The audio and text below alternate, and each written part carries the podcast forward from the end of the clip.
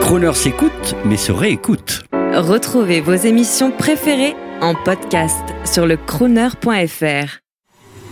Vous êtes à l'écoute de Croner et chaque jour de la semaine, Vers 12h50, une personnalité amie de Croner vous délivre son coup de gueule ou son coup de cœur. mais toujours avec l'élégance du crooner. Bonjour, c'est Olivier Dassault pour Croner Radio. Fly me to the moon. Tout a débuté par quelques mots couchés sur un papier, m'incitant à prendre le temps d'une rencontre.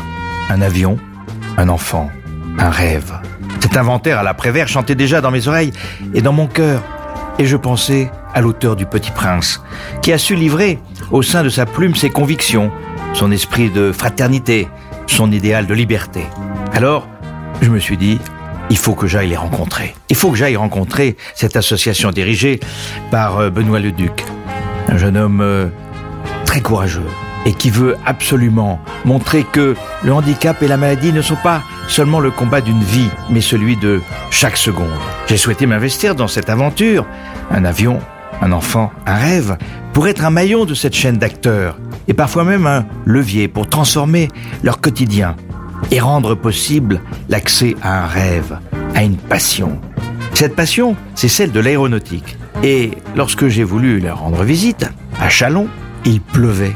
La veille, je me suis dit, on va pas pouvoir atterrir. La piste est trop courte.